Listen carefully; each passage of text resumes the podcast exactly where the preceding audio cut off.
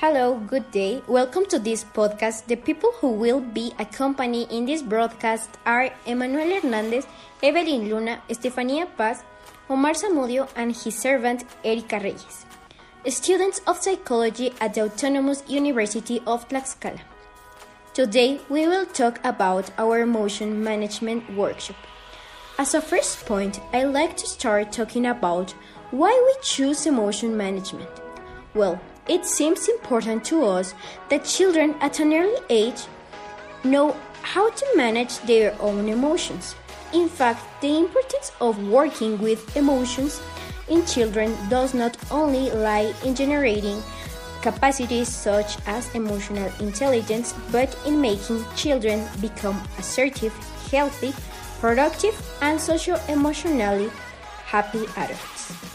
Hola, buen día, bienvenidos a este podcast. Las personas que estaremos acompañando durante esta emisión son Emanuel Hernández, Evelyn Luna, Estefanía Paz, Omar Zamudio y su servidora Erika Reyes, estudiantes de la licenciatura en Psicología en, el, en la Universidad Autónoma de Tlaxcala. El día de hoy hablaremos acerca de nuestro taller de manejo de emociones. Como primer punto, quisiera decirles por qué elegimos trabajar el manejo de emociones. Bueno, a nosotros nos parece de suma importancia que los niños desde temprana edad sepan manejar sus emociones. De hecho, la importancia de trabajar las emociones en los niños no solo radica en generar capacidades como la inteligencia emocional, sino en lograr que los niños se conviertan en adultos asertivos, sanos, productivos y felices socioemocionalmente. O en pocas palabras, seres autorrealizados. Este taller lo trabajamos con niños de cuarto de primaria de entre 9 y 10 años de edad en la escuela primaria José Vasconcelos, ubicada en San Gabriel, Cuautla, en el estado de Tlaxcala. Como primer punto, entendemos que el cerebro es la principal fuente de control de las emociones y que la neuroeducación se apoya de ello para el buen desempeño de los niños. Para ello, Evelyn nos hablará más acerca de esto. Adelante, Evelyn. Claro, la neuroeducación tiene como especialidad integrar la neurociencia, la psicología y la educación, teniendo como objetivo implementar estrategias educativas que permitan optimizar el proceso de enseñanza y aprendizaje de los niños. Fíjate que un dato importante es que investigaciones de la neurociencia han demostrado que la curiosidad y la emoción juegan un papel importante en la adquisición de nuevos conocimientos. De esta forma, las emociones y el estado de ánimo afectan de manera positiva o negativa al cerebro y sus funciones ya que las emociones impactan en la actividad cerebral directamente dependiendo del manejo que se tengan de estas. Entiendo, pero ¿qué me puedes decir acerca de las estructuras cerebrales que influyen en las emociones?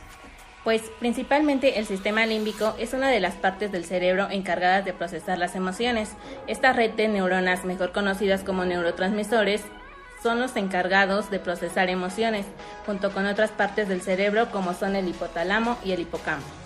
El hipotálamo es el encargado de liberar todas las hormonas necesarias para sentir emociones, mientras que el hipocampo controla los procesos mentales relacionados con la memoria y con el recuerdo de situaciones que nos generan emoción. De este modo nos permite recordar y memorizar las experiencias más relevantes de nuestra existencia, aquellas que influirán más tarde en nuestro modo de actuar. Pero la amígdala también forma parte de este proceso y del sistema límbico pues el principal núcleo de control de las emociones y sentimientos en el cerebro, controlando asimismo las respuestas de satisfacción o miedo. Por otra parte, la corteza orbitofrontal, la cual envía órdenes emocionales hacia el lóbulo frontal, es la encargada de la planificación de nuestras acciones una vez que recibimos un impulso emocional, pero también asume la responsabilidad de detener los impulsos irracionales. Y como sabemos, las emociones no se pueden evitar, simplemente cumplen un papel adaptativo, ya que las emociones responden rápidamente ante aquellas situaciones que atentan con nuestra integridad y también influyen de manera muy importante en la motivación, el aprendizaje, la toma de decisiones, la cognición, la conducta y la adaptación. Por eso, es necesario encontrar un equilibrio entre mente racional, lóbulo frontal, y mente emocional, sistema límbico, y para ello es importante que los niños conozcan sus emociones y las respuestas fisiológicas, que pueden verse expresadas, para que así puedan controlar y utilizar estas emociones a su favor y de una manera correcta, sabiendo cómo actuar frente a diversas situaciones. Muchas gracias, Evelyn. Sabemos que las tres fuerzas psicológicas son de suma importancia para entender el comportamiento humano. Sin embargo, la psicología humanista se centra en el bienestar social. Ahora dinos, Emanuel, ¿qué nos puedes decir acerca de esto? Así es, Nao. Sin duda alguna, es importante resaltar que el manejo de las emociones es un tema de suma relevancia hoy en día y que inicialmente quienes se interesaron más por el desenvolvimiento del ser humano en todo aspecto, pero sobre todo emocional, espiritual y de la autoestima, fueron los humanistas como ya lo mencionaste. En este caso me atrevo a mencionar a Carl Rogers y su teoría de la psicología del yo. Vaya mención a Carl Rogers. Pero cuéntame, ¿qué conceptos de su teoría te ayudaron a trabajar con los niños? Claro, mira, eh, te explico. Ya que él pone el foco en la persona, en empatizar con su historia y favorecer el desarrollo de su potencial, sobre todo en este trabajo abarcamos tres conceptos de su teoría, como lo es el ego, la congruencia y sobre todo la autoconsideración.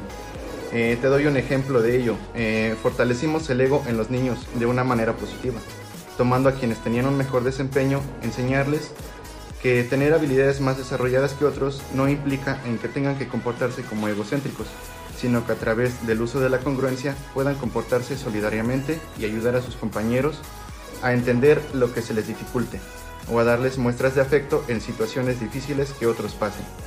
Y sobre todo en casos especiales tener esta autoconsideración, sobre todo en la salud mental y sus emociones, por así decirlo, demostrarles que si sienten la necesidad de acudir a terapias, que lo hagan por su bienestar y felicidad. Muchas gracias, Emanuel. Aunque en muchas ocasiones pareciera que la psicología no es influyente en lo sustentable, estaríamos hablando entonces de una idea errónea, pues una de las ramas de la psicología es específicamente la ambiental. Nuestro compañero Edgar nos hablará más a fondo de esto. Por supuesto, esta es la encargada de abordar temas en cuestión a programas educativos interesados en incluir la educación ambiental en todos los niveles escolares.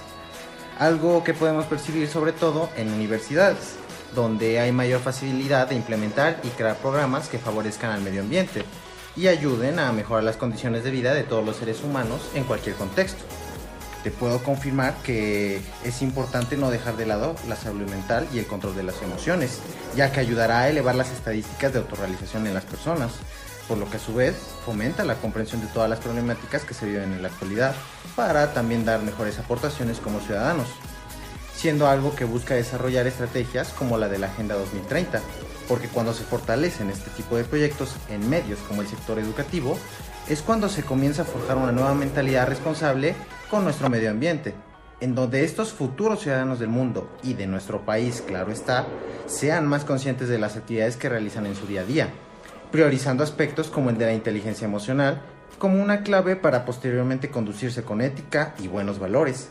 respetando lo que y a quienes les rodean.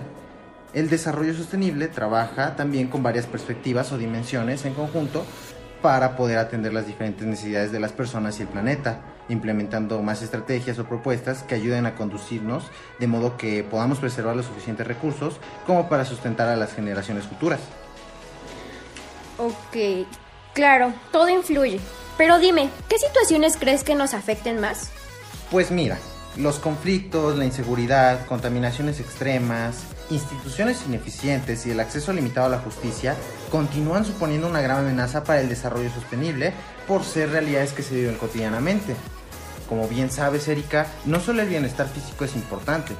Una de las características de nuestros objetivos en este taller fue el hecho de hacerles notar a los niños y niñas que para llevar un estilo de vida en donde puedan realizar sus actividades plenamente y sin inconvenientes, es necesario que se interesen en su estabilidad emocional.